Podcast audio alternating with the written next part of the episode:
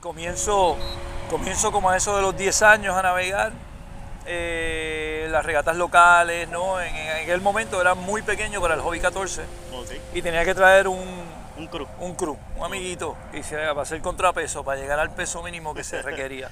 Eh, ya tú sabes, nos volcábamos en todas las carreras, en todas las carreras nos tenían que venir a rescatar, era, era una, una odisea el, el- el navegar el Hobby 14 tan pequeño. Me es Jo- curioso. José Rodríguez fue el que trae los hobby, eh, hobby cats, o sea, lo- los, botes a, a Puerto Rico y de eh, lo que le decíamos la casa de José. De ahí era que partíamos nosotros siempre a navegar, que era allá en Isla Verde, Eso es lo que eh, al final coge el nombre de la playa de Los la Hobbies. playa de los hobbies, Oh, correcto. ok, wow, no la playa de los hobbies viene en base a eso, que ahí era el hotspot, ahí era el, el punto de partida.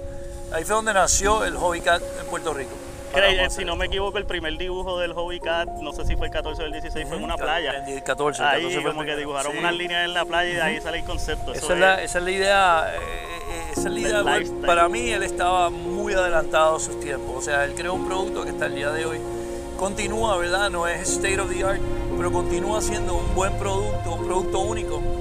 Y para lo que él lo diseñó, es el mejor. O sea, Hobby no diseñó el Hobby Cat para tú salir a competir. Hobby diseñó un catamarán que él pudiera entrar y sacar de la playa solo que pudiera entrar y salir por las olas, que no tuviese una quilla, ¿no? Que al tener una quilla, pues no puede entrar a la orilla. Eh, Sí, las y laquillas son el mismo diseño de las quillas están built-in en el diseño asimétrico, que en aquel momento no Es existía. revolucionario también. Los timones es lo que le llamamos kick-up, o sea que tú entras a la orilla y ellos se suben solo. Eh, muchos rockers en el casco, ¿para qué? Para poder ir a surfear las olitas cuando se metía el viento al frente de su casa. O sea que no fue un bote que él dijo, vamos a hacer esto para hacer un, caballo de carrera, ¿no? Esto fue, vamos a hacer un juguete para nosotros poder seguir surfeando cuando se, se sopla. Mira, casualmente estamos aquí en el balneario de Carolina, donde a través de la Escuela de los Deportes en Carolina me han dado la oportunidad de, ayudar a, crear una, una, una flota ¿no? de niños de Carolina, donde tenemos una escuelita aquí en el balneario y ayudamos a que ellos eh, primero comiencen en el deporte y se desarrollen en el deporte. Y para mí eso ha sido un- uno de los pivotes en mi carrera, porque tú eres esto eh, eh, eh, cada día eh, es una experiencia. Yo aprendo, yo aprendo enseñando.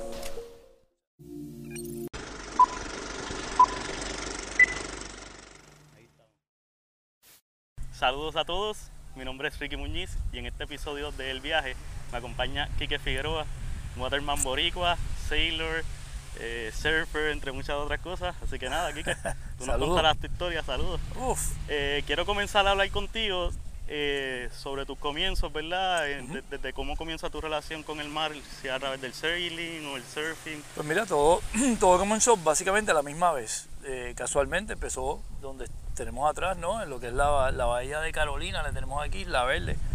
Y luego eh, eh, Punta Las Marías, eh, jugando en la playa, eh, viendo los botes navegar.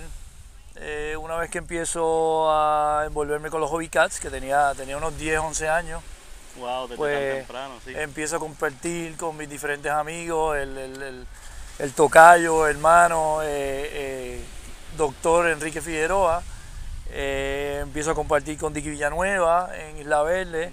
Eh, ellos estaban surfing, yo empiezo con el sailing y tenemos como que un pseudo intercambio. O sea, yo los llevo a navegar, ustedes me enseñan a surfear y así empezamos Qué nuestra relación con el mar en, en- en conjunto, ¿no? En- con ese grupo. Que tengo que decir que hasta el día de hoy, 40 años después, estamos Sigue- aquí, Sí, sigue siendo un, estamos un grupo compartiendo activo. de la misma manera, correcto. Qué brutal. Y una pregunta antes de seguir adelante. ¿Tú comenzaste eh, a navegar en el Hobby 14 Sí. o antes de eso habías Sí, navegado otro no. velerito? No, no, Hobby 14 fue mi primera experiencia eh, y, y- y de ahí arrancamos con los diferentes tamaños de bote y, y windsurfing y veleros y todo lo demás, pero el, el Hobby 14 fue el principio, lo que comenzó todo. Qué brutal, qué brutal. Y entonces a los 11 años eh, comenzaste, ¿verdad? Más o menos como que entre los panas y todo. Eh, ¿Y en qué momento eh, comienza a regatear a nivel local? ¿Hubo regatas grandes? Sí, no, o sea, comienzo comienzo como a eso de los 10 años a navegar. Eh, las regatas locales, ¿no? En, en aquel momento era muy pequeño para el Hobby 14 Ok. y tenía que traer un, Un crew. un crew, un amiguito que hiciera para hacer contrapeso, para llegar al peso mínimo que se requería. Eh, ya tú sabes, nos volcábamos en todas las carreras, en todas las carreras nos tenían que venir a rescatar, era, era una, una odisea el, el- el navegar el Hobby 14 tan pequeño. Pero al año siguiente, en 1975, eh, o ese mismo año, perdón, en el 75, eh, se celebran el Campeonato Mundial de Hobby 14 en Palma, lo que es hoy en día Palma del Mar. Y esa fue, pues dijimos, bueno, estamos aquí, ¿por qué no? Va, fuimos a una regata clasificatoria allí, clasificamos y entramos al campeonato con 11 años. Wow. Y ahí pues iba con, con otro compañerito, ¿no? Para hacer el peso. Pasar el y- peso de, lo es- que normalmente era un adulto. Un adulto, correcto. Y entonces esa fue pues nuestra primera regata internacional. Yo diría que ahí fue que comenzó todo este movimiento eh, eh, internacional, ¿no? De mi carrera del futuro. Qué brutal. Ya, ¿cómo? Ok. eh, en ese momento, ya en el 68, ya había pasado de la Mundial de Surfing aquí en Puerto Rico. y Yo sé que ahí había presencia del equipo de hobby. Eh, si no me equivoco, José Rodríguez era José el que manejaba. ¿Cómo ya eh, a través de ese mismo grupo es que empiezan a llegar los hobbies tan temprano a Puerto Rico? Porque eso me- sí. me, es curioso. Jo- José Rodríguez fue el que trae los hobby, eh, hobby cats, o sea, los botes a, a Puerto Rico y de lo que le decíamos la casa de José. De ahí era que partíamos nosotros siempre a navegar, que era allá en Isla Verde, Eso es lo que eh, al final coge el nombre de la playa de los de la hobbies. playa de los hobby, Oh, correcto. no la playa de los hobby viene en base a eso, que ahí era el hotspot, ahí era el, el punto de partida. Ahí fue donde nació el hobby cat en Puerto Rico. Qué brutal, hermano. Este, sí, pues esa, quería, quería hacer esa conexión porque yo sí sé que, que esa presencia del Hobby Team, inclusive ellos auspiciaron, ellos fueron los que auspiciaron a Machuca y, eh, ayudaron a Machuca a salir por primera vez de aquí. Seguro, Así que seguro. está súper chévere que ya un par de años después, pues ya el, el velero, ¿cuándo diseñaron el Hobby, el hobby 14 o el, El Hobby 14 16? era como para 1968-69, ya estaba Ah, eh, en producción. Así que solamente 5 o 6 años después estaban aquí en una regata en, en una los mundial. mundiales. Correcto. No, y lo, in- lo interesante es que eh, todos estos eh, catamaranes se riegan a través del mundo, a través de la red de surfing de Hobbycat.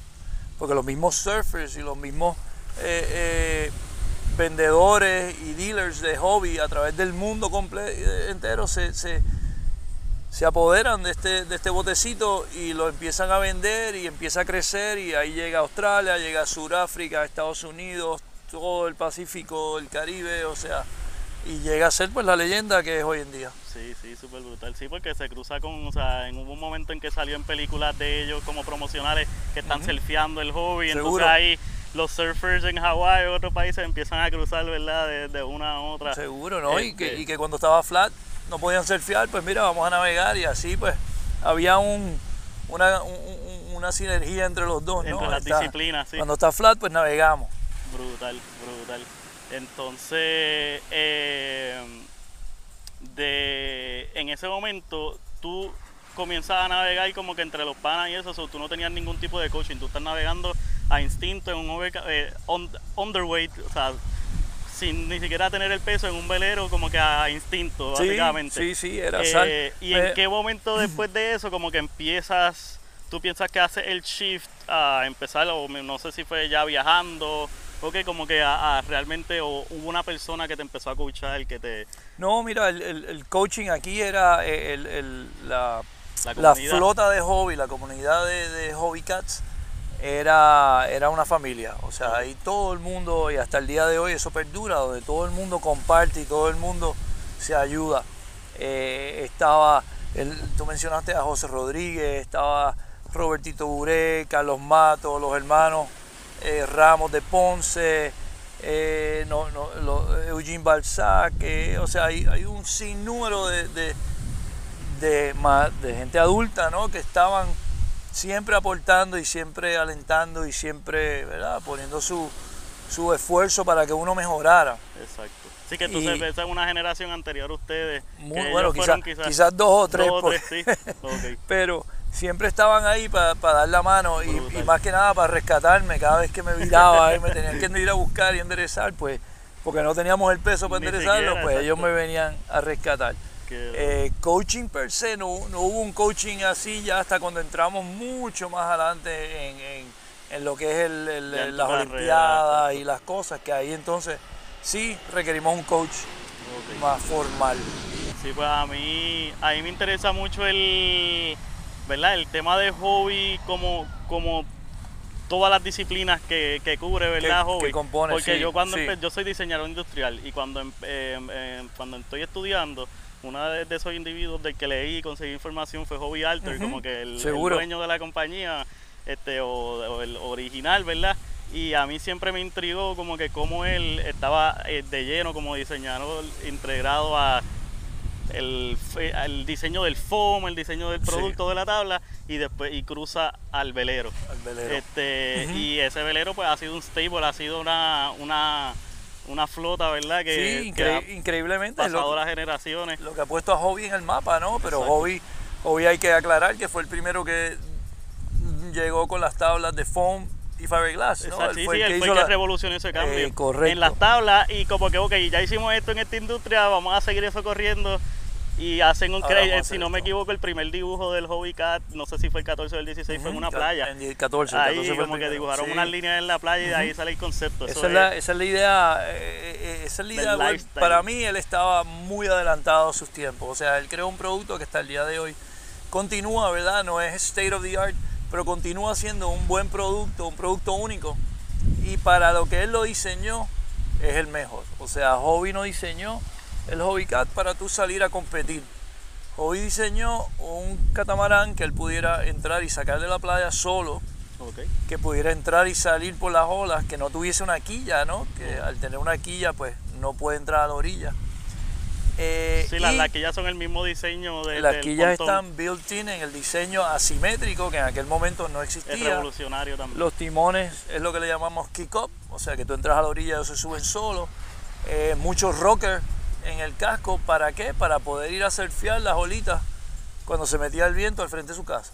O sea que no fue un bote que él dijo, vamos a hacer esto para hacer un, un- un- un caballo de carrera, ¿no? Esto fue, vamos a hacer un juguete para nosotros poder seguir surfeando cuando se, se sopla. Sí, el, el hecho de que se haya adaptado y que la gente lo haya cogido como que Ajá. a nivel de múltiples generaciones, de que este Sí. A nivel recreacional es el perfecto y a nivel competitivo también, porque no se le han hecho cambios ni siquiera a la vela, No, ni a los es cascos. básicamente el mismo El perro. mismo, Lo- súper. lo- la, la teoría de hobby siempre fue bien clara una vez que empezaron a competir, es que esto es un one design.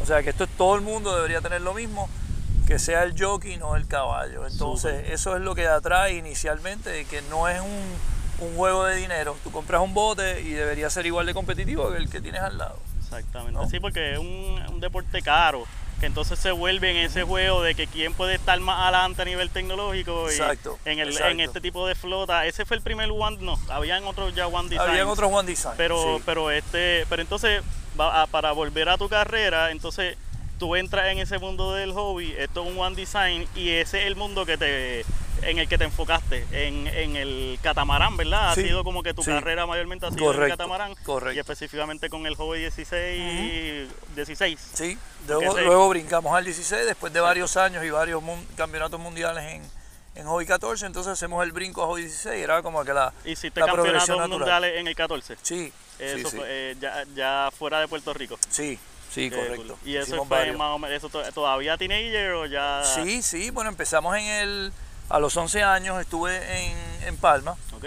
luego a los 13 años fuimos a Islas Canarias, eh, luego a los 15 años fui, fui a Sudáfrica, que quedé enamorado de, de África. Brutal. Llegaste a surfear allá en ese momento. En ese momento no, me metí a body surfear y no me comieron de milagro porque sé que había muchos hammerheads donde estábamos, pero, o sea, quedé enamorado con el país. con la cultura. Eh, luego a los 17 años fui a Brasil y ese fue donde gané mi primer campeonato del mundo.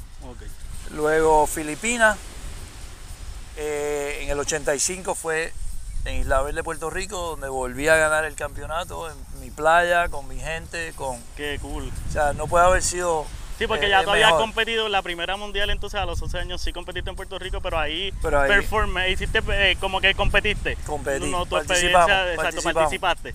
Eh, entonces, ya, ¿y a qué edad ganaste esa que era aquí en Puerto Diecis- Rico? eh, bueno, la primera que gané en Brasil, Brasil. tenía 17 años Ok.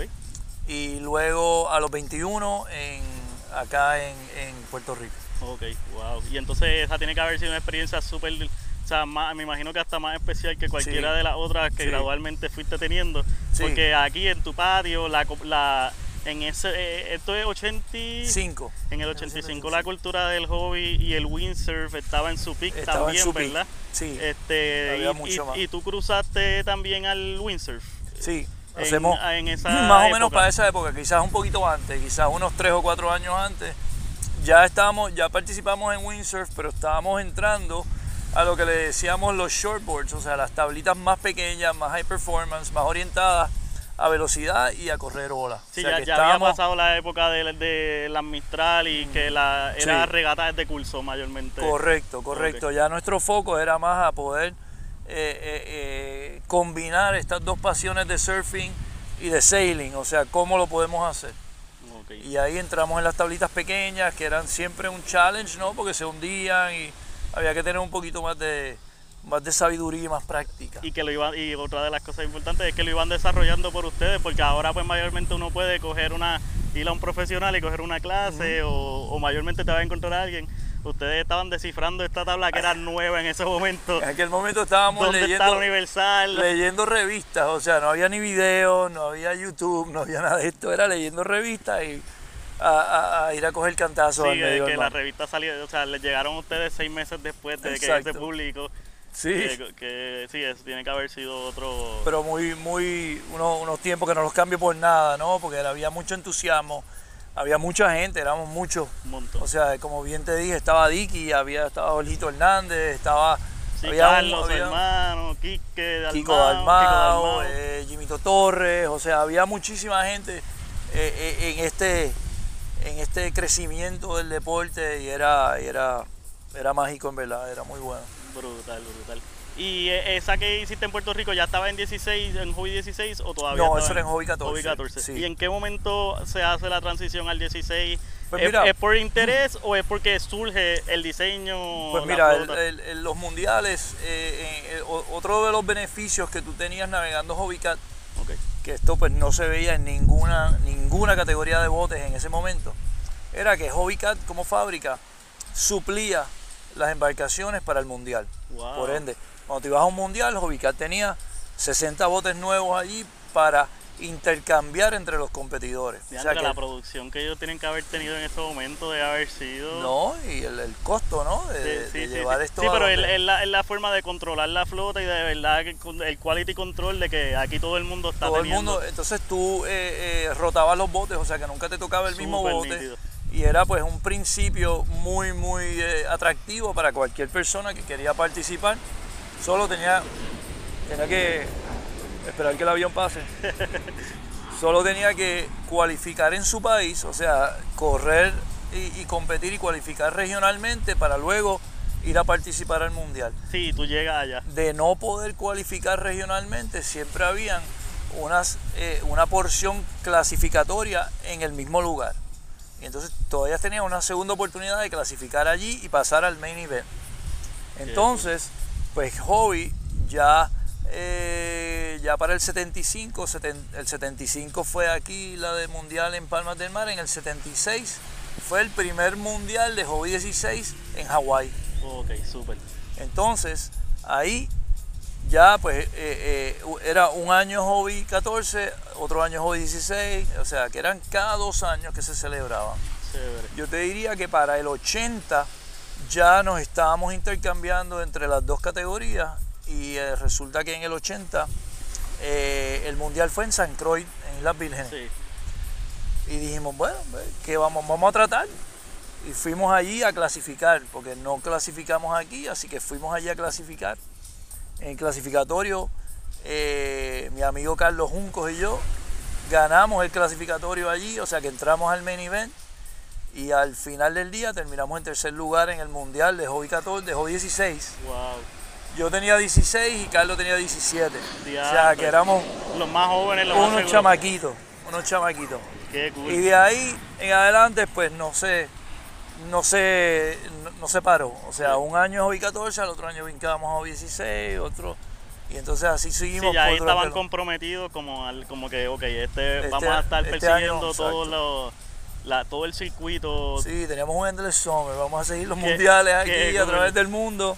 Eh, que casualmente el próximo mundial fue en el 82 y fue en Tahiti. Y ahí competí con Dicky Villanueva. Wow. Y ahí pudimos ver un poco de Tahiti, pudimos surfear un poquito, pudimos ver las otras islas. O sea, era una experiencia Wow. cultural, además Sí, de, ambos de- como de competir. exacto, que sí están yendo a lugares que uno sueña con ir como surfer, uno sueña Correcto. con ir como solamente como a turistear ahí a todos los Y lugares. pudimos, pudimos hacer un poquito. O sea, que Qué no, no es normal eso de que tú puedas escaparte.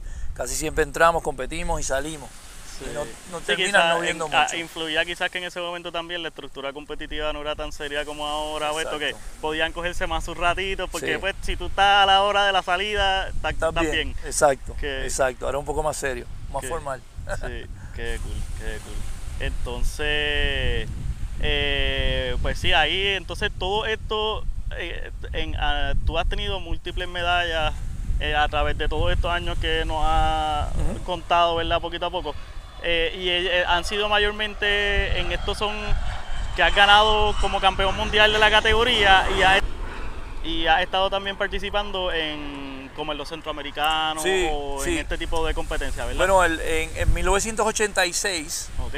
se incluye la categoría Hobby 16 en el programa centroamericano y del Caribe. Y ya ustedes estaban Y haciendo esa- entonces hicimos, pues ahí fuimos a competir. En aquel momento, pues eh, fue en el 86, en el 85 yo fui campeón mundial en Puerto Rico, en el 86 eh, segundo lugar en el mundial de Hobby 16 en Fiji. O sea que mm, aquí por lo menos teníamos un nivel muy muy alto. Cuando vamos a los centroamericanos, sinceramente, pues estábamos no solos, pero en competencias estábamos un- un- unos escalones más adelante Sí, de, la, de ya competencia. mucha más experiencia también. Y ahí comienza lo que es toda esta carrera centroamericana y del Caribe, Qué que cool. hasta el año pasado, eh, ya el- en el 2018 fue el último año que el Hobby 16 va a participar en los Juegos. Ok, eso es porque ahora se está haciendo la transición hacia las Olimpiadas. Hacia los botes olímpicos. con el correcto, NACRA. Correcto. Ok, ok. Sí, que entonces tú, tú llegaste a participar en todas las la, Los eh, centroamericanos las en sedes hubo que hubo en lo que, en lo que tú has tenido de tu carrera. desde el 86, Super correcto. cool, super cool. Entonces, y. Eh, mano, y el NACRA, eso es otro mundo, ¿verdad? O sea, Es tú otra cosa. siempre, toda tu carrera, sí lo has hecho dentro del catamarán, eh, de, ¿verdad? Multiholes. Sí. Ha sido tu enfoque. eh, a nivel competitivo, ¿verdad? Porque a recreacional tú surfeas, windsurfeas y haces de todo. Pero entonces el NACRA es otro mundo ya mucho más moderno ahora, eh, con el foil, ¿verdad? Sí, eh, hubo, eh, hubo una etapa antes del NACRA, sí. creo. Bueno, la, Del NACRA eh, que está corriendo ahora, perdón. Sí, sí, sí. La, la- la transición fue de, de- del hobby eh, 14 al hobby 16. Navegamos un poquito de hobby 18. De ahí brincamos al Tornado, que fue el primer bote olímpico, Oh, ese, sí, ese yo que era de ver. 20 pies, un poco más ancho. Y, y ahí fuimos a dos Olimpiadas en ese bote. Ok, Y en esa, lleg- esa es la que tú fuiste con Jorge. No, No. con Jorge eh, luego eh, vamos a Atenas 2004, donde cambian la configuración del bote para que tenga doble trapecio, una mayor más grande, spinnaker, Ok. bote más rápido, más técnico. Y ahí es que entra Jorge a- a- al que, equipo. que entonces tú has tenido ya sí varias Olimpiadas. Entonces. Varias Olimpiadas, Eh, correcto. y entonces esas fueron tornados. fueron tornados, todas, Todas fueron han sido en tornados, sí. Ahora es que se está haciendo Ahora la transición. la transición al NACRA viene después de Londres 2012, donde se había eliminado el catamarán del formato olímpico. Vuelve otra vez con miras a Río 2016, pero va a ser una disciplina mixta donde tienes que navegar hombre y mujer en el mismo barco. Es la primera disciplina mixta eh, en las Olimpiadas, entiendo yo. En vela de seguro. Eh, y ahí entra, se escoge el NACRA 17. El NACRA 17 Súper. tenía unas quillas curvas, pero no era full foiling. Lo que decimos full foiling es que el bote se elevaba del agua, pero no era muy controlable cuando se elevaba del agua. Ok, esta es la primera generación. Y ahora, eh, después de Río, se decide que el bote va a ser full foiling y ahora sí tiene todas las características de un bote que sale del agua y, y vuela. Y, sí, vuela. Y, Y esto, vuela. y esto pasa mayormente, tiene que estar en un reach o, o Esto- downwind o puede estar Tú- remontando. y Remontando lo puedes hacer, pero no conviene porque pierdes un poco de... drag. Y, eh, pierdes un poco de altura, ¿no? No, vas- no remontas tanto en contra del viento, pero vas mucho más rápido. Pero ya sea cualquier ángulo en que tú estás fuera de remonte, el bote puede foilear. super, ahí es donde lo usan mayormente. Sí, y en popa, en downwind. Lo que es downwind es donde ponen el spinnaker y ahí definitivamente vas a, Va a, a salir, foilear. va, va a levitar, sí, ahí. Eh. Al- al foilear, Duplica, pues- ¿verdad? Me imagino la Oh. velocidad, como que si, si estás con 8 nudos o 10 nudos de viento. Vas como a 20 millas por hora. De verdad. Sí. Y cuando está soplado es Bueno, volátil tiene, y peligroso. tiene- tiene su- sus limitaciones, Su sí, limitación. como todo, como todo. Sí, Eh, Hoy, hoy estuvimos haciendo un entreno y había, yo te diría que habían como 18 nudos de viento, eso es como 20 millas de viento y, o sea, el bote no, no duplica la velocidad en ese viento, en ese viento simple y sencillamente por, la, eh, por las velas. Las velas es lo que limita que el bote siga aumentando su velocidad. Pero eh, nuestro top speed hoy fueron 29 millas por hora y a 29 millas por hora en el agua. Eso se siente. asusta. Eh, sí, asusta. es- Pero sales todos los días con una sonrisa en la cara y eso no lo cambia. ¿no? Sí, no, y, y es, es- es mucho más intenso y demanding en el cuerpo, me imagino que. Porque Sí. mayormente, pues ya en el hobby tú estás en un trapecio, tú estás haciendo una fuerza bastante más.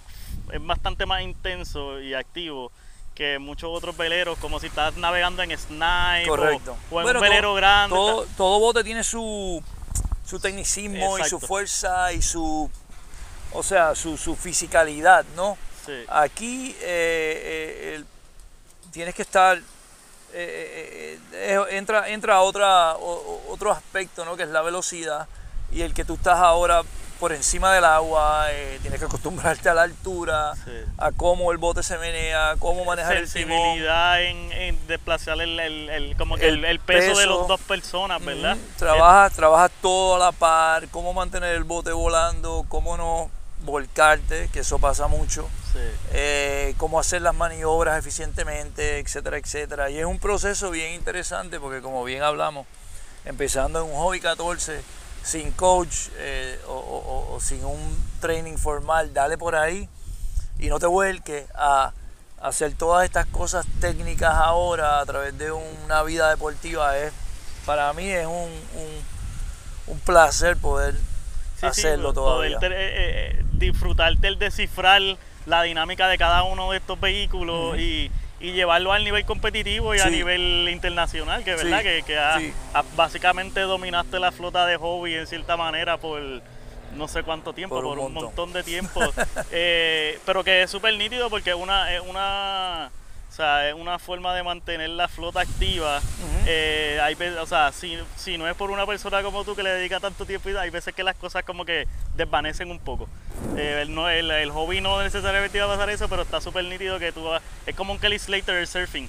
Kelly Slater sigue empujando a las próximas generaciones a subir el nivel y a mantener el nivel porque el tipo sí ahí dom- él domina la técnica, el tipo está brutal, el surfing Es, es un, sí, es un tácticas, decisiones, no solamente el performance, el físico, él sigue teniendo, ¿verdad? Un, eh, eh, está en un shape cabrón, pero la, la habilidad de toma de decisiones y eso, que me imagino que es lo que tú has podido entonces transferir. Ahora el NACRA me imagino que debe ser la- el cambio más radical Es el cambio con más el radical. foil, Correcto. pero a la misma vez tiene que estar cool porque es como mucha gente está empezando a surfear en foil también. Correcto. O windsurfear y es como volver a empezar de nuevo. Vuelves a empezar como en esa cero. experiencia de como nene chiquito, de, de wow, ¿qué está pasando aquí? De descifrar sutileza. Bueno, tú sabes, eh, eh, eh, todo el mundo, pues, ah, qué bueno que tú, sabes, tú trabajas, que tu trabajo es navegar, que qué chulo, pero llega el punto en que es un trabajo, ¿no? Sí, Que tú dices, trabajo. diablo, tengo que salir, o, ¿sabes? No tengo ganas de salir hoy, estás, ah, aquí no tanto, pero cuando estás afuera en Europa, está bien frío, Cuando está tienes que lloviendo. salir a poner tú en 4 milímetros todos los días. 4 o 5 milímetros y dices, contra, hoy de verdad que no tengo ganas. En este caso con el NACRA, o sea, me eh, eh, o sea, no puedo esperar a salir al agua. ¿Entiendes? Que es como, yo digo que es como un nene chiquito, o sea, tú quieres ir al agua, quieres probar, qué vamos a probar hoy, qué vamos a empujar hoy, cómo lo vamos a hacer hoy. Y, y ese challenge a mí es el que me, me- me motiva a continuar, a, a- a- a seguir adelante, tú sabes. eh, el- siempre es un challenge. Todo lo que uno sabe de navegar te ayuda, pero lo tienes que poner al lado y enfocarte en lo que estás haciendo, porque es completamente diferente. Sí, cuando tantees muchas otras cosas, entonces puedes volver a la- a la- al instinto otra vez de lo que es sailing para ti. Tú tienes eso ya de ventaja, pero todavía entonces tienes que barajear estas dos cosas El de la foil, dinámica del bote. El foil, el foil se comporta completamente diferente a cualquier eh, otro bote que yo haya navegado antes. Y este, eh, entonces el- en el NACRA tú navegas eh, en, par- en- en la- en Eh, un reglamento que es mixto. Que es mixto, y sí. tú estás navegando con una muchacha, Sí, ¿verdad? con joven, si no Gretchen, me ah, Gretchen. Ortiz empezamos ahora en diciembre. Ok, súper. Y Gretchen ha sido tremenda adición al equipo, está igual o más motivada que yo. Qué cool. Los dos terminamos el día como que, yes, o sea, esto estuvo bueno y, y y aprendemos, compartimos lo que aprendimos y, o sea, y, y estamos listos para el próximo día trabajar en lo que ya aprendimos. Y ha sido un, ha sido, yo creo que ha sido un- un- unos dos o tres meses bien, bien buenos y de una curva eh, bien eh, eh, alta de aprendizaje, que hemos tenido. Qué bueno. Así que entonces estás en una rutina consistente de entrenamiento Sí. para las próximas competencias. Correcto. Eh, me mencionaste que pronto la semana que viene creo te vas para Sí, una en Canarias. Salimos, salimos en, no, para Mallorca, Para Palma de Mallorca, Mallorca, y luego para otra en Italia. Esto es son- con miras a, a- estos son fogueos, o sea, son regatas grandes, pero que utilizamos como fogueo para eh, prepararnos para los Juegos Panamericanos que van a ser en Lima, Perú, en agosto, donde va a participar el NACRA por primera vez. O sea que estamos bien eh, enfocados en ese campeonato inicialmente. Luego, en diciembre, pues en Nueva Zelanda será el Mundial, donde se clasificará para las Olimpiadas. Y ese es nuestro segundo Sí, esa es la, mirada a largo plazo que están, eh, a la que se están preparando. Sí, a corto plazo llegar a agosto y lograr una medalla en NACRA. Brutal, brutal. Y antes de, quiero seguir con eso, pero no, si no quiero que se me olvide, ¿dónde deja esto entonces en este tipo de competencia el hobby 16? ¿Se desaparece un poco o siguen habiendo centroamericanos o siguen habiendo otras plataformas? Bueno, siempre van a haber mundiales Exacto, de hobby. siguen habiendo las mundiales. y Siempre la- van a haber norteamericanos. las flotas locales Las como- flotas locales. O sea, el, el hobby 16 continúa Sí, sí. su vida normal. O sea, estos juegos centroamericanos y panamericanos eran cada, un evento cada cuatro años. O sea que no creo que cambie nada. Eh, en nuestro caso, nosotros nos vamos a enfocar en lo que es el NACRA y Olímpico. Sí, porque tú, ya tú tienes unas miras, o sea, ya lo que queda, cuando es la próxima Olimpiada? Eh, 2020, en 2020, sí, Tokio. que lo que queda es año y medio. o sea, Correcto. Que, correcto. que sí, ya están en preparaciones directas Eso es, a sí. eso, o sea, Ese es nuestro norte ahora mismo. súper, súper. Mano, y entonces esa parte, la parte que a mí me intriga mucho es el riesgo de eso, ¿verdad? Es súper divertido, súper emocionante, pero tú andas con casco, ¿verdad? Tú andas con una protección que normalmente Sí. no, no es común en Sí. sailing, Sí, eh, casco es mandatorio mandatorio. según las reglas de la clase, o sea que tú tienes que salir con casco. Eh, recomienda que te pongas eh, ropa de protección, o sea, de impacto básicamente. Ahora se está rediseñando el timón, tiene como si fuera una ala, la cual si tú te, si te caes del bote y te da el timón, ha habido unos accidentes bien feos con eso y la están rediseñando para minimizar el riesgo al, al cuerpo Wow. humano.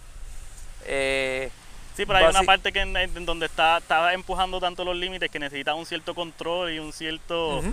este, response que si cambias demasiado esos foils lo pierdes. Bueno, lo que, lo que están tratando es de minimizar el daño al... Al- sí, que si hay un impacto que no cree el, el- eh, si hay que sacri- sacrificar un poco de performance, yo creo que, que se hacerlo. entiende que, sí, porque que el, el- ah, el- el- el- cuerpo es más importante. hubo un accidente bien, no sé todavía si han habido accidentes en el NACRA así, pero en- Sí, a nivel surfing un accidente medio heavy en un crowd, en un line medio creo con gente Sí, y el, eh, un- en- creo que fue en Hawái una persona local o alguien como que eh, con el, el look medio oriental o de allí y un accidente grave así Sí. de de todas, porque son, decía, una va a alta Eh, velocidad con poca eh, fricción, Es una navaja. es una navaja. Eh, aquí es básicamente cuando te, te cae del bote. Si, Sí. si te cae del bote, el timón, en el whiplash y en el el, wipeout. el timón viene detrás y si tú estás en el camino del timón, el timón es un básicamente una navaja Sí, porque tú estás en, tú estás en, en trapecio mayormente y el, todavía eso está un poquito detrás tuyo. Está un poquito hacia afuera, correcto. Hacia- wow. El timón está puesto no justo en el medio del casco, sino un poquito hacia afuera para sacarlo de la turbulencia de la quilla. Por ende queda todavía más hacia afuera. Cae en, está en tu línea de, Sí, en tu línea de impacto De- cuando te de cae. danger zone, está, sigue estando en el o sea que danger ba- zone. básicamente eh, eh, eh, hay otros equipos en el bote. Tú bien hablaste del trapecio, pues los sistemas de trapecio que tú tienes que tenerlos al día y tienes que estar Sí, el sistema de Bien. trapecio es para, para el que no conoce es que estás como que de- eh, llevando tu peso hacia afuera del Hacia bote, afuera del bote. guindándote del tope del mástil o de un Correcto, punto alto, correcto. ¿verdad? Para, para mantener una fuerza hacia abajo y Estás haciéndole contrapeso, a la vela, al healing moment. manteniendo el bote, mientras el bote más plano esté, más derecho esté, más rápido va a ir. Brutal. Y entonces si, si algo falla en todo ese sistema, tú vas al agua. Pues vas O sea que estamos, estamos siendo bien precavidos en que todas las sogas, todos los fittings, todas las cositas estén nuevas o más que nuevas, cosa de, minimizar cualquier falla de equipo que pueda ponernos en el agua y, y proveernos con un golpe Sí, sí, o un buen sí. tajo, ¿no? Sí que hay, entonces en este tipo de botes sí hay que conocer el bote súper bien, preparación constante es clave Constante. para mantener ese bote en, en perfectas condiciones y saber cuál bungee cord está a punto de ceder o Exacto. qué, qué cool, mano. Este, y entonces tú- yo sé que pues sí, en- siempre en tu carrera pues ha- has tenido mayormente este tipo de bote, tú navegas con pareja. Sí. Eh, y en un momento como ahora, pues está trabajando, está, me imagino que esta muchacha está aprendiendo más jo- es más joven o Sí, sí. eh, y, y eso a eso es lo que quiero ir que en, al- en qué momento en tu carrera tú sí yo sé que cuando yo comencé a navegar yo comencé a coger clases de Optimis como a los 9 años 10 años en Fajardo y yo me acuerdo que ya en ese momento ya tú te integrabas un poco y estabas ayudando a las próximas generaciones eh, a aprender, ¿verdad? Eh, eh, a un proceso de aprendizaje diferente al tuyo en vez de a las malas, que es algo súper nítido. A mí, a una de las cosas que a mí me identifico de ese proceso es que sí, yo tuve un coaching, pero aún así está en que uno sale por ahí, un nene de 10 años sale mar afuera a navegar y está en ti correcto. las decisiones y en Correcto. tus amigos y en esa comunidad. En- Eso, eso es lo que gusta del deporte. O sea, A mí que me encantó.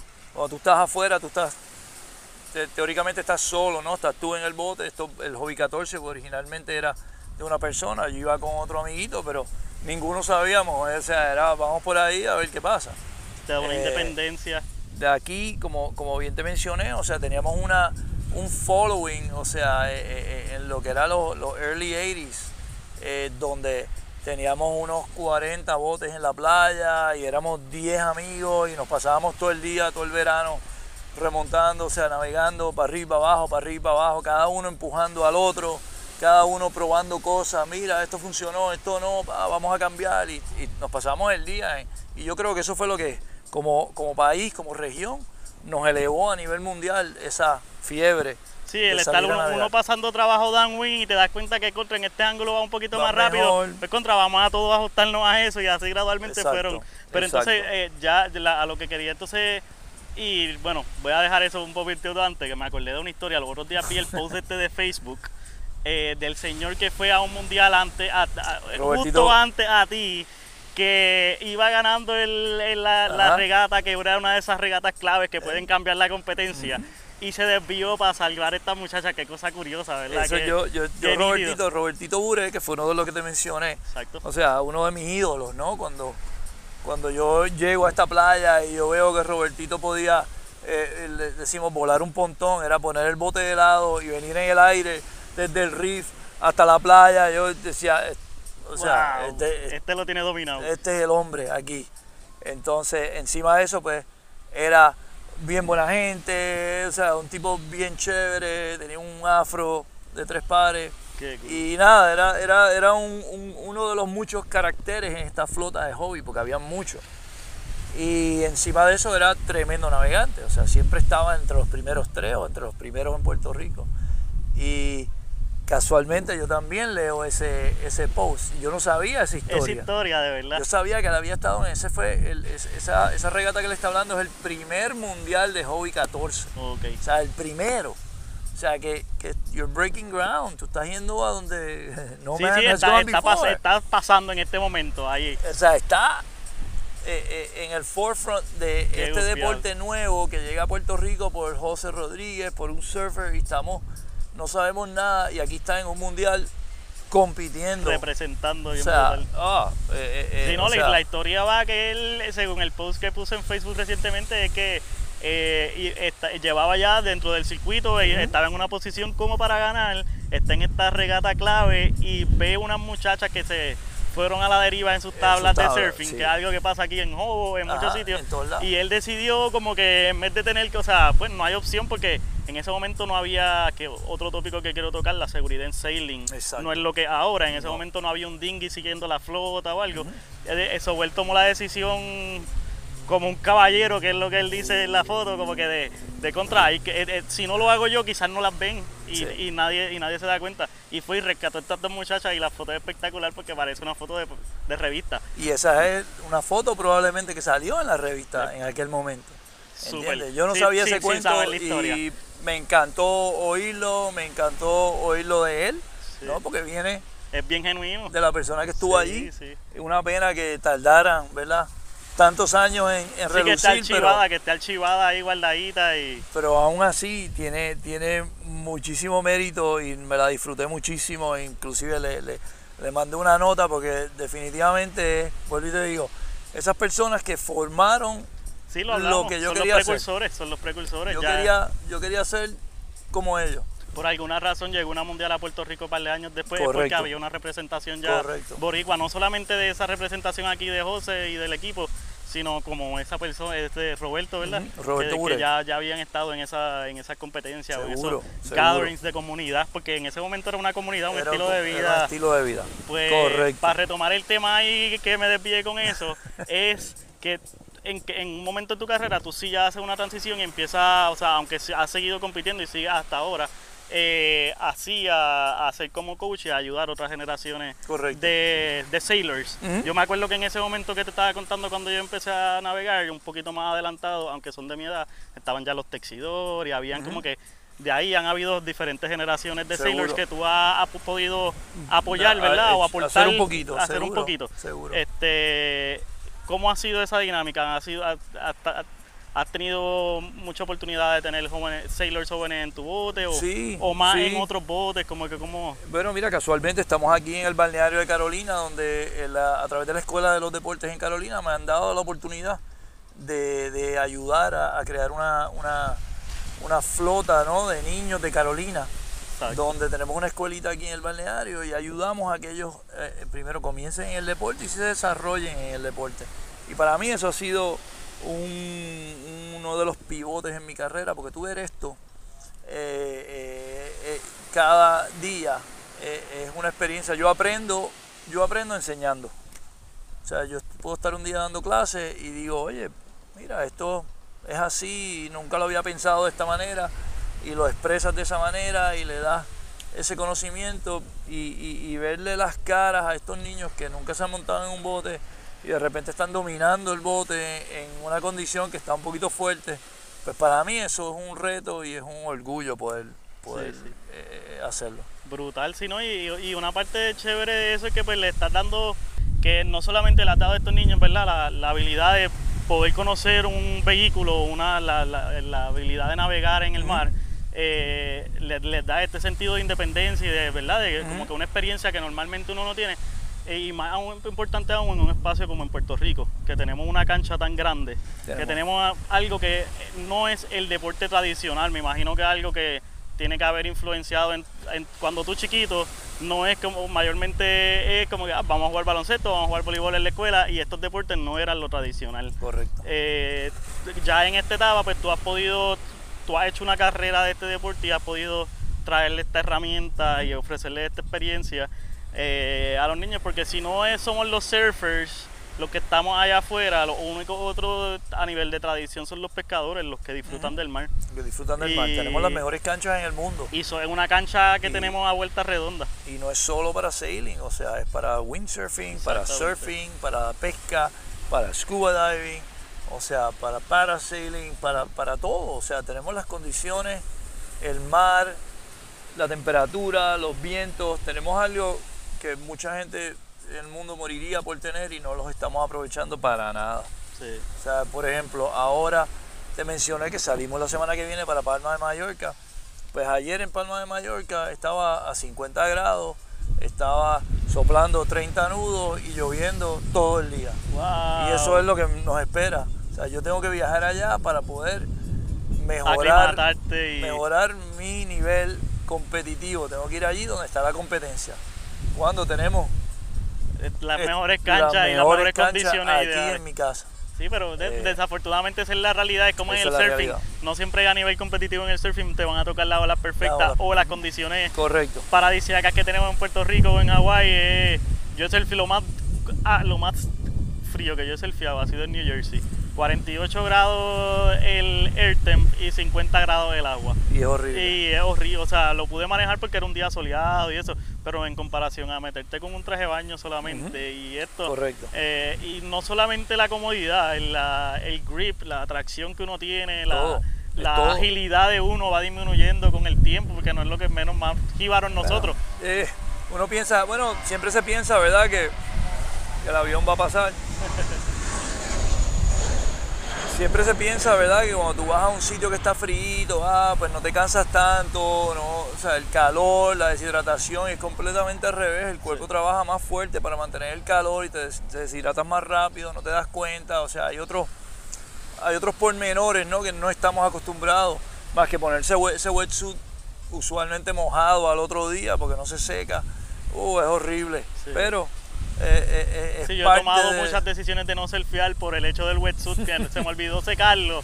Y yo no tengo uno, nosotros estamos de viaje, tú no andas con tres wetsuits como el local, que ya tiene su equipo y Exacto. toda esta, esta secuencia para uno, el día más frío este, nosotros no estamos. Bueno, yo, yo, eh, hemos, ido, hemos ido a, a sitios a navegar donde resulta, pues mira, que allí al, al otro lado de la bahía es el, el spot de surfing. Y yo digo, no, esto está muy frío, Está tú muy sabes. incómodo. Y, y para que yo diga que está frío y que está muy incómodo para surfear, tiene que estar. Sí. Pero, pero es así, o sea, es- eh, vuelvo y te digo, tenemos aquí lo mejor y no lo estamos aprovechando para nada. Deberíamos estar teniendo eventos internacionales, deberíamos tener entrenamientos internacionales. Esto debería ser un, un- una sede internacional de sailing, de pesca, de scuba, de, de todo. Así que todos los meses hayan actividades para todas las flotas y todas las... eh, sí, porque tenemos las canchas, la habilidad, ah, con, el, con el pasar del tiempo se, ha ido, se, se- se demuestra que en todos estos deportes, en surfing, en windsurf, en, en, en velero tour, Seguro. Raúl Río, eh, un montón de diferentes peleristas hermanos desde la Monjol, desde José desde- Rodríguez, exacto, Robertito, o aquella sea, esto ha época, Carlos Hernández. o sea, Generacional, eh, Sí. Osvaldo Alcaide, medallista olímpico varias veces. Eh, o sea, hay, hay un sinnúmero de, de- de generaciones, ¿no? Que no han habido las oportunidades para desarrollarlas y mantenerlas. Eso no, sí, eso no, una- no, no nos debería doler porque tenemos un, una, una buena cancha, una buena granja de, sí. de crear eh, eh, navegantes en Puerto Rico. Definitivamente. Y entonces para cambiar a tono positivo, aprovechando esa cancha local que tenemos, ¿verdad? Tú estás ahora mismo disfrutando, además de tu nivel competitivo, ¿verdad? En sailing, te pasa windsurfeando, te pasa Sí. surfeando caballos cuando se pone bueno. Eso, eso le ¿Qué, decimos. qué es lo que te está, verdad? Como que te, te Eh, activa. eso le llamamos el, eso le llamamos el cross training, ¿no? Brutal. Estamos haciendo cross training. eh, eh, como bien te mencioné al principio, que estábamos hablando de los early 80s, Ajá. cuando estábamos cambiando estas tablas de windsurf eh, eh, más pequeñas, más maniobrables, para poder surfear la ola con la vela. Pues te tengo que admitir que la primera vez que yo di un bottom turn y un off the top en una tabla de esta, mi vida cambió por completo. Yo dije, esto es algo que yo voy a, yo voy a seguir haciendo, esto es algo que yo quiero hacer. Brutal. O sea, porque está combinando los dos, mi- mi- mis dos pasiones. Y hasta el día de hoy, o sea, es ese, ese feeling de que tú estás mirando, las palmas se están moviendo, eh, Oye, sabes que hay pa' suel, esto. eh, los panas te están llamando, bueno, te están mandando mensajes por WhatsApp, porque Ahora, ahora, es por ahora, sí, WhatsApp. sí. Y te están diciendo vamos para el agua y ya vieron el pronóstico, mañana va a estar bueno y, y entonces ya tú te empiezas a, a- motivar, ¿no? Y, y es algo que sí, que, que- que mantiene, mantiene uno joven, te, te puedo decir eso, porque te mantiene todavía pidiendo más. No, y- y mantiene la intriga también porque como tú dijiste anteriormente, eh, aunque el sailing es tu pasión y es divertido, es tu trabajo y hay, y hay una rutina que seguir Sí, y una cosa y uno sí. quiere salir un poquito de esa Eso- rutina. eso es una Yo hago tabla de surfing y, y- y yo pues también encontré hace un poquito salir un poquito y empecé a escalar, yo windsurfeado, ahora tengo un velero y son formas de buscarle, Sí, va- de salir un poquito para que no todo sea pensar eh, salir al agua y hablar de esto, Correcto. estar todo el día bregando con la del Ahora, negocio. ahora, ahora con, el, con, con el Nagra pues es un problema porque quieres salir Sí, al agua, sí, o ya sea, ahora quieres ir a volar, otra- quieres ir, eh, eh, eh, Es es, el nuevo juguete, ¿no? Qué Pero nada, nada, eh, o sea, nada, no hay, no hay, no hay nada que compare con correr una ola, Sí. ya sea surfing o windsurfing. Sí, el, el- el- bueno, es que ambos están usando los elementos de la naturaleza como source de energía, pero el, el que estás desconectado de tus brazos y estás solamente con esa corrección de pie en la tabla, eh, en la sencillez de eso, Sí, y inclusive sí. más, más sencillo el body surfing. Seguro. Tiene uno, uno- Unos una energía únicos. y unos elementos únicos, Sí, en verdad. sí, sí, Eh, y el, que tú puedas ¿verdad? tener esta cancha y cruzar a todas esas disciplinas. Sí. Este, el, el día que el corillo, ¿verdad? Que los panas están motivados, como que hoy vamos a ir surfear. A veces se pone más grande, sacan la. ¿A ti te gusta surfear colita como que más tamaño también? Sí, ahí me- el me- caballo. lo, lo- lo- lo que, lo que pueda, ¿no? Ya, ya no quiero pasar malos ratos, es lo Sí, que no sí, quiero pasar que cuando- ahora. pero se pone lindo, mano. Yo he visto unas bueno. fotos que ustedes salen con esos días impecables. Y, Sí, lo que pasa es que irónicamente cuando tú sales y estás en la ola no parece que está tan grande y cuando ves la foto dices, wow, espérate, Oye, estaba se, gordo. se ve grande.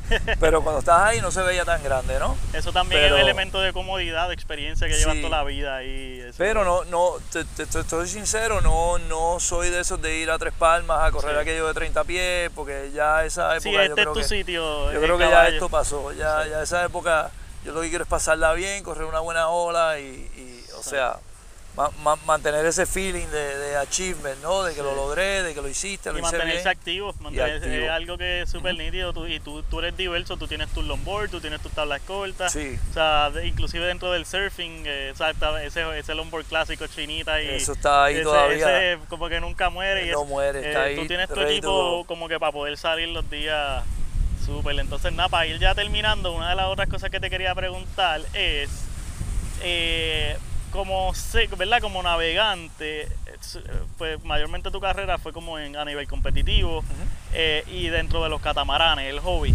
¿Nunca tuviste intriga de, o, o si lo hiciste, ¿verdad? A eso voy, es de hacer como que mm, eh, navegadas largas, como tipo, o sea, que no sea navega, eh, como que competencia en curso.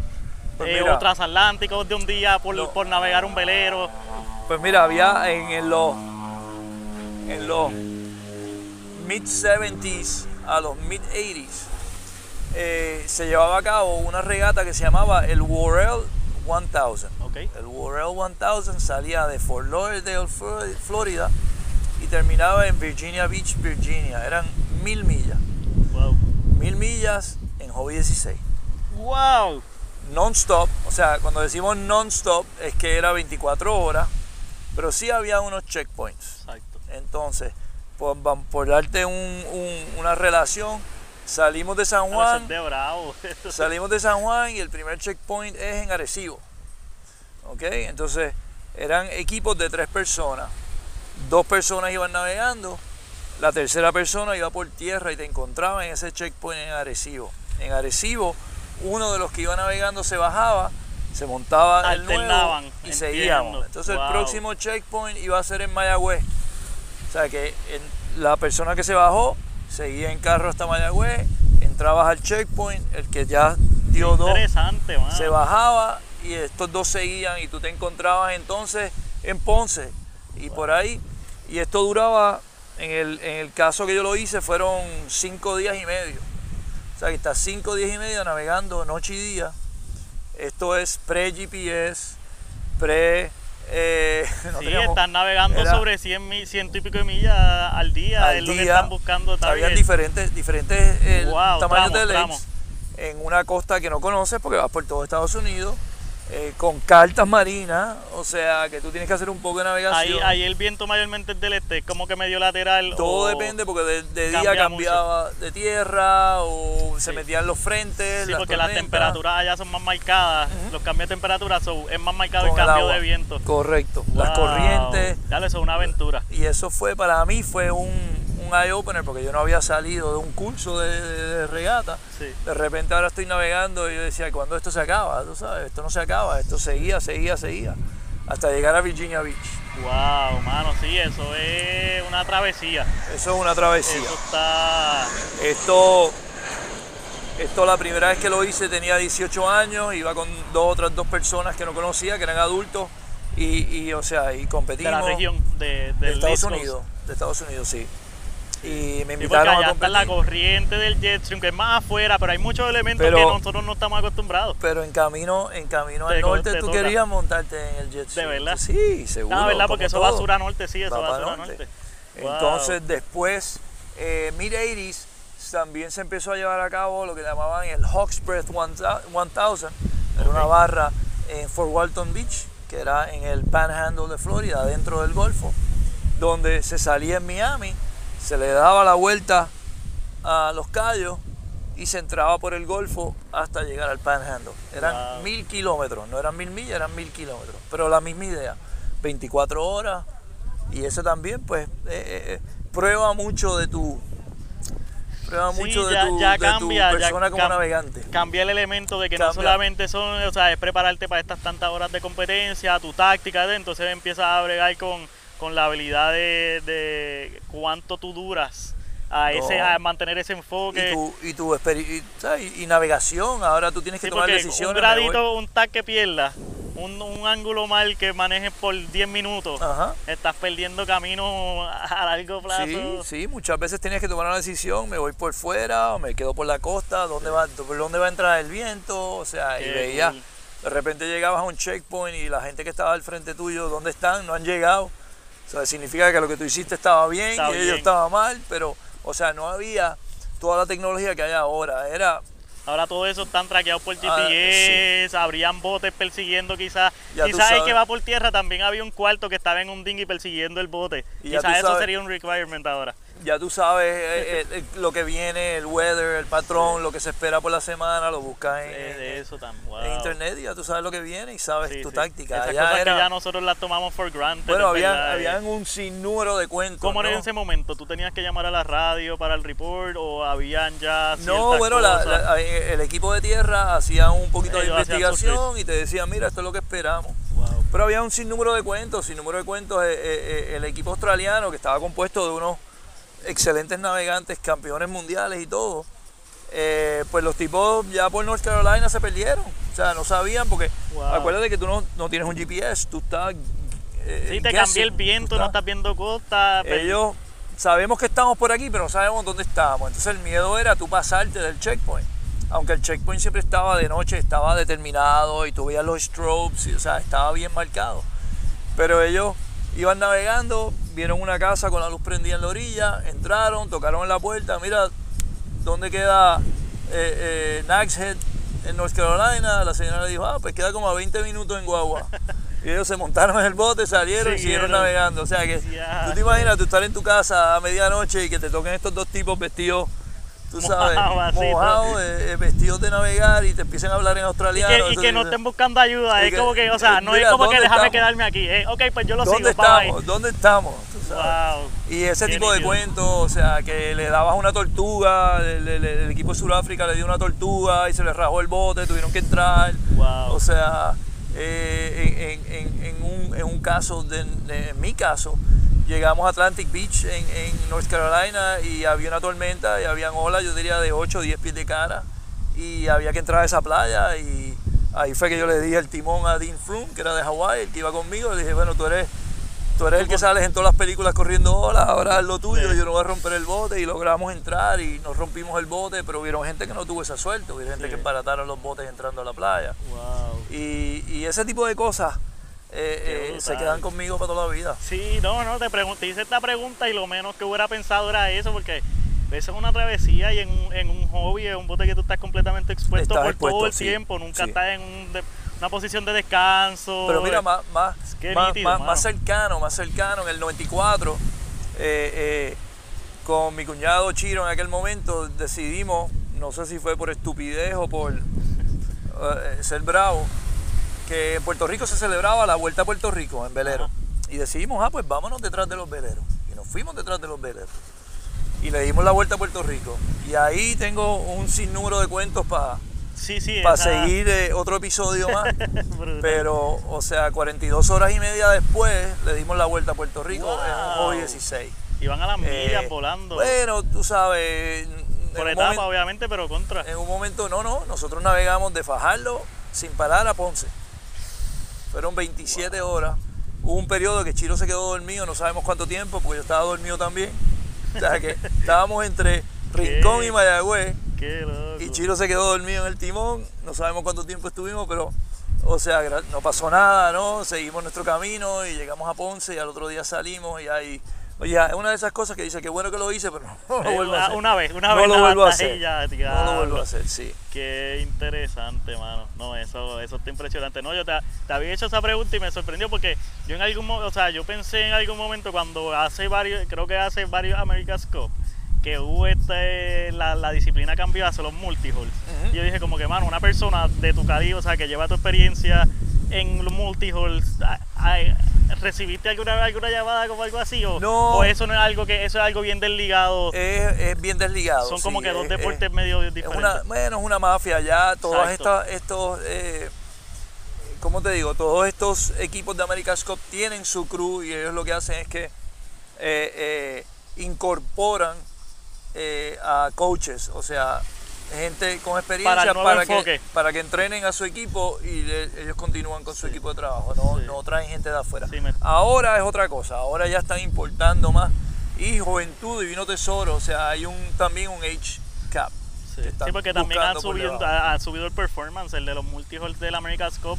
Era súper risky, Sí. hubo unos wipeouts Unos masivos. wipeouts, sí, sí, Ah, y estaban haciendo 40, 45 nudos, o sea que eh, Wow. es rapidísimo. rapidísimo. Sí, sí, eso es velocidad que en, en cualquier cosa te puedes, o sea, va a parar de seco y te va a lastimar. Sí. Eh, a mí me, me Sí. encanta ahora el nuevo diseño que ya están saliendo los primeros views, ¿verdad? De-. Del concepto. Sí. Creo que el primero que vi fue el del equipo de Estados Unidos que se parió con Airbus. Sí, Y un diseño súper aerodinámico, súper high performance. sí, ahora estás. Eh, que ahora creo que estás usaron un casco ya estándar, un casco que ya existente, y le añadieron estos holes, que es un, un casco simple, pero completamente foiling, ¿verdad? Sí, ahora son unos, unos foils, eh, eh, un foil y el timón. Exacto. Y eso es lo que el bote, una vez se eleva, pierde la fricción del casco y empieza a acelerar. Y por ahí para Entonces lo que están tratando es verdad de que el bote sea más competitivo y están, están eh, eh, lo- los primeros views son impresionantes. son impresionantes. O sea, y, y- creo que el, el- el punto de vuelo empieza bien con bien poco viento. Con bien poco viento. sí. Es más de lo que yo, o sea, a mí me, me impresionó, pero yo creo que inclusive a los que están dentro de la industria que en verdad les tocaba el fit de resolver ese problema, yo creo que inclusive a estas, a ellos mismos fue como que wow, están sorprendidos sí, todavía, sí. ¿verdad? Sí. Eso- Bueno, nosotros, nosotros estuvimos en enero en una regata en Miami donde al principio había bien poco viento y a mí me sorprendió que ya como con 6 o 7 millas de viento ya nosotros estábamos elevándonos. Wow. O sea, y cuando hay Eso debe 6 o, ser bien 7, bonito. 6 o 7 millas de viento estábamos haciendo 13, 14 millas de velocidad. O sea, que tú estás duplicando la Y velocidad ahí vas del controlado, me imagino Y cuando vas a la va. over, overspeed es demasiado. Ahí vas, o sea, súper chulo, ahí te puedes ir tomando un cafecito, puedes hablar, puedes hacer chistes. Qué Cuando nítido. ya vas sobre 15, 20 nudos, Sí, sí, agárrate y la agárrate y sí. no, la, no, no la dañes. Sí, sí, sí. qué cool, qué cool, mano. Nada, pues, pues sí, brutal. Yo estoy súper pendiente a ese progreso porque en verdad, me, como diseño, está. O sea, pues está el foil de la de surfing, está el foil en el windsurf, pero ya esto otra otra magnitud. Esto es cutting edge, o sea, Sí, estamos viendo sí. unas cosas en, en, en la vela y en, o sea, en, en todos los deportes. con La el vela de ese velero es doble, doble layer también, es una vela que tiene doble layer, so tiene un, otra dinámica, otra aerodinámica completamente. Está Es brutal. todo, todo para maximizar los beneficios del foil. O sea, porque usualmente lo que limita la velocidad de todos los botes es eh, la resistencia al viento de la vela. Ya sí, ya que tiene mucha área y, y ya entonces el mismo aire te para. El mismo, bueno, la misma construcción de la vela. Si tú, tú Sí. bien hablaste de los catamaranes de America's Cup, la vela como tal no era una vela, era una, un ala, foil, era un, un- ala de sí. avión. Articulada, donde ellos le daban más curva o menos curva de acuerdo a lo que necesitaban. Pero el shape, igual que un ala de un avión, no cambiaba, se quedaba fijo. Y eso permitía que ellos fueran tan rápidos. Qué brutal. Sí, sí, eh, completamente empujando los límites de la aerodinámica y hidrodinámica. Hidrodinámica, correcto, O sea, ya en este, ya en esta hora sí que están empujando los límites de los dos porque se ve effortless. Se ve como si una persona está montada en una tabla con dos deditos en el boom ser, de sí. Pero es un velero de que debe pesar quizás unas 10.000 libras, yo no ni sé, pero porque es el Camel Fiber. Pero es algo magnífico, está súper brutal, sobre estoy súper pendiente a eso. Sí, es la, es la, la evolución, la evolución del deporte que, que- que estamos viviendo ahora es súper excitante. Sí, cruzar y, y que entonces cruza la industria a otra industria, porque ahí está Airbus diseñando, o sea, una compañía súper avanzada de aviones y de jets está integrándose a diseñar, a, a resolver ese problema, que eso Sí. está súper nítido. Bueno, en las otras ocasiones tenías a, a compañías como Ya BMW, estaban, me imagino, ya estaban, Oracle, sí. Oracle, sabes, que estaban Sí, porque eh, ya eh, eran aletas, no eran velas. presentando sus tecnologías y ayudando a desarrollar estas tecnologías Qué brutal. para eh, eh, maximizar, no volvemos el, el- el- el uso del foil y los ángulos y la, o sea, para mí es un, un- éxito que, que el deporte esté llegando a este nivel. Brutal, brutal. Sí, ¿no? Y, y tú estás en ese, o sea, en otra, en otro vehículo, en otra embarcación, pero tú estás en ese forefront con el NACRA, o sea, están en ese desarrollo, Bueno, yo batallando. estoy, yo estoy, yo soy parte, Exacto, pero, sí, sí, pero, que están el- en ese movimiento. sí, Eh, porque sí, a veces esas cosas no llegan quizás a un sitio como Puerto Rico, más todavía cuando estamos así más desconectados. Sí, sí. No, eh, llegan aquí y ya esa flota está montada, ya el nivel subió. Sí, eh, aquí, aquí ya- estamos siempre un poquito atrás en ese, en ese sentido. Uno, porque no, no, no nos gustan los cambios. Aquí en Sí. Puerto Rico no, no- no nos gustan los cambios y tenemos que aceptar y, y- y- apoderarnos de esos cambios. O sea, eh, eh, kitesurfing, por ejemplo, es algo que adaptó eh, los foils hace muchos años y tenemos unos navegantes de kite foil, lo que es Kiko Dalmau, Sí. Wilito, eh, o sea, son unos, unos Yo creo, que, mundialistas. yo creo que el kite, yo no, no he hecho mucho research esto, pero pienso que el kite fue uno de fue uno de los deportes recreativos que mantuvo el foil más como que en los pies de surfers, porque no todo el mundo se ve en un jet ski a soltarse a, a towing en un foil mar afuera en ola seria. Correcto. El kite yo pienso que fue el más hasta que empezaron a salir tecnologías más hábiles, más buenas para hacer un paddling hacer un o paddle. un to- o un Puede ser. o un SUP de foil, porque yo veo a Kiko desde hace años Por eh, eso saliendo digo. de su patio allí y lo, eh, domina la con- tecno- y lo domina totalmente. Ahora Sí. estamos, eh, eh, yo te diría que estamos, porque yo me quiero incluir, pero todavía no me... No Está me empezando en ese- Con lo de windsurf y foil, pero tienes a Carlos Sierra. Carlos Sierra navega de condado a Isla Verde. y, o sea, cuando vienes a ver el tracking de él, hizo 50 millas, 80 millas en un día y tú dices, tú sabes, fue al morro, volvió y, y- y- y no es que es effortless, pero él ha llegado a un nivel, tanto él como José Pla, Víctor Aponte en, en Luquillo, ahora Jorgito Hernández tiene uno, Sí. yo me están prestando uno, están tratando de inyectarme en esto. Cool. O sea que yo creo Sí, que esto va a grupo de ser... Goodwins en Dorado tienen un todas las disciplinas para Pues esto, probar. pues esto es algo que yo creo que vamos, o sea, que un, en, mi, en, mi, en mi retiro competitivo esto sería como algo que yo adoptaría como para mantener, ¿verdad? Ese, esa adrenalina todavía Sí. fluyendo y, y el challenge. Súper. Para mí es un challenge. Sí, definitivo, ya está ahí y ya están y ya está, y ya está, el producto está aquí entre la comunidad de los Sí. panas, so, aunque tú no la tengas directamente, algo que ya tú estás en el ya lo ya, estás conoces viendo. el foil, so, va a ir otra vez como todo, cruzando esas disciplinas y, sigue, y Correcto, seguir evolucionando y correcto, aprendiendo. correcto, correcto. Brutal. Pues nada, pues ya para terminar entonces, a mí siempre me gusta terminar como que pues eh, tú como, ¿verdad? De toda tu experiencia y toda tu carrera, como que a jóvenes atletas, o sea, no solamente navegantes, ¿verdad? O a jóvenes surfers, ¿verdad? Que usamos, eh, tenemos el beneficio de estas canchas y todo esto, ¿verdad? No solo el mar, sino la, la- las habilidades, los terrenos que tenemos en Puerto Rico que tú les recomiendas, eh, o, ¿verdad? O como que palabras de motivación hacia un atleta bueno, en este momento histórico. En mi caso, en mi caso específico, el, lo que nos ha mantenido, y, en mi caso y mis amigos contemporáneos y lo que estamos haciendo, es lo que nos ha mantenido ¿no? en, estos deportes y haciéndolo es porque simplemente nos gusta y lo queremos hacer. Nadie nos obliga, o sea, estamos haciéndolo porque lo queremos, o sea, que te lo tienes que disfrutar. Eh, partiendo de la premisa de que tienes la bendición de estos deportes, estas aguas y estas condiciones, ¿no? De que un día esté bueno, otro día no esté bueno, eso es parte del día a día y parte de tu adaptarte.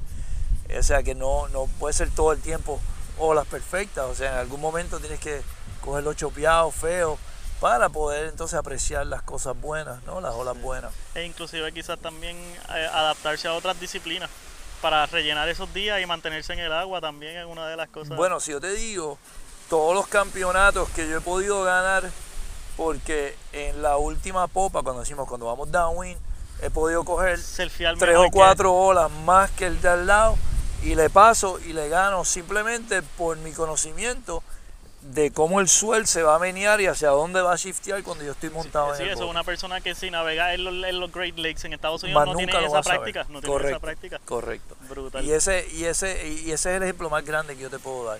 Palabras de que no se quiten, o sea que esto es algo que, que con, mientras más lo trabajen y más lo trabajen, mejor se va a poner.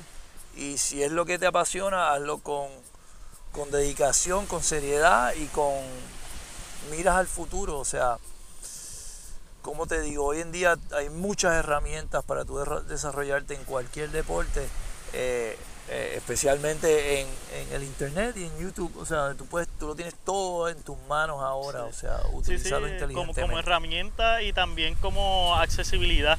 O sea, el, internet te da ese conocimiento, te da una herramienta de aprender pero también te da la accesibilidad y conexión a que si tienes el vaqueo de tus padres o si ya tienes un punto que ya eres más independiente, es hacer la autogestión y montarte con el pana, que son los dos que están dedicados y, ir a la competencia que te toca y darle el chance. Y como esa que tú dijiste que hiciste para Santa Cruz, que fue un momento como que no calificaron, pero Vamos para allá le dieron el chance. Y terminamos, tú sabes, sí, sí.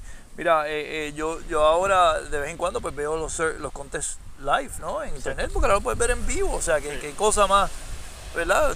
Mientras está pasando. Y yo nunca competí en surfing, me encanta el surfing, pero nunca fue mi, mi, foco fue más free surfing que, competitivo. Sí, la experiencia, tú te lo disfrutabas con los panas. Yo me pongo a ver el, los contests y veo ¿verdad? las olas y, yo me pongo en, el, en, la, en, la, posición de los jueces y empiezo, oh, pero eso le quedó bien y mira cómo unió esta, muy, pa, pa, pa, pa y yo analizo, quizás es mi manera de analizar todo lo que veo, ¿no? Y entonces pues le saco provecho a cada cosa que veo porque estoy viendo cómo, cómo funciona, lo que están buscando y por eso el coaching es tan importante, ¿no? pues, o sea, hoy en eh, día... Eh, si no tienes tú, o sea, ahora yo veo una, una, una cosa que separa a veces como que un equipo de Puerto Rico, por ejemplo, en las competencias de surfing a, a otro equipo, pues, o sea, nosotros tenemos las canchas y todo eso, pero eh, si tú vas preparado con un equipo de que no solamente tienes un coach, tienes un videógrafo que está grabando todas las movidas de todos los muchachos, y eso hay un equipo de Australia y de Estados Unidos que lo tienen, eso empieza a crear una separación de herramientas, porque tú puedes criarte viendo a John John, ahora puedes ver a John John, aunque no vivas en Hawái, y ver a John John, ver a Kelly Slater, y estudiar todas sus movidas y mejorar, y eso está súper nítido. Pero, o sea, el, el, el entonces ya salir, competir con ellos, y esto pues o, por, verlo en persona. La estructura competitiva es bien importante, o sea, tú tener el equipo de trabajo, el coaching, los organizadores, los trainers, los masajistas, los terapistas, los psicólogos deportivos, la gente que te crea tu equipo, los que te shapean las tablas, las quillas, hasta la acera, señores, hoy en día es un punto de, ¿verdad? de, de de atención, o sea, todo, eh, no es solo ir allí, surfear y yo ripié y perdí, ¿no? O sea, hay un, hay un, eh, eh, hay una estructura, hay un formato y hay, eso, eso hay que saber cómo jugar el juego.